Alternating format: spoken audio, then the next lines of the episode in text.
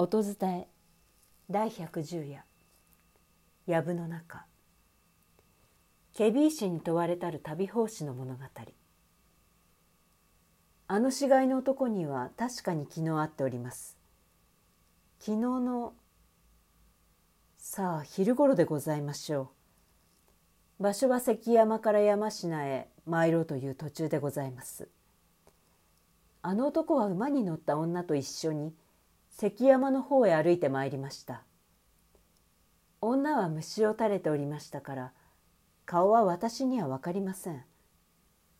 見えたのはただ萩重ねらしい絹の色ばかりでございます。馬は月毛の確か奉仕神の馬のようでございました。竹でございますか？竹はよももございましたか？何しろ社門のことでございますからその辺ははっきり存じません。男はいえ太刀も帯びておれば弓矢も携えておりました。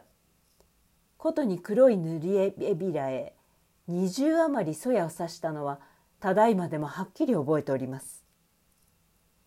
あの男がかようになろうとは夢にも思わずにおりましたがまことに人間の命なぞは女役女伝に違いございません。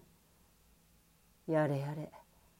何とも申しようのない気の毒なことをいたしました。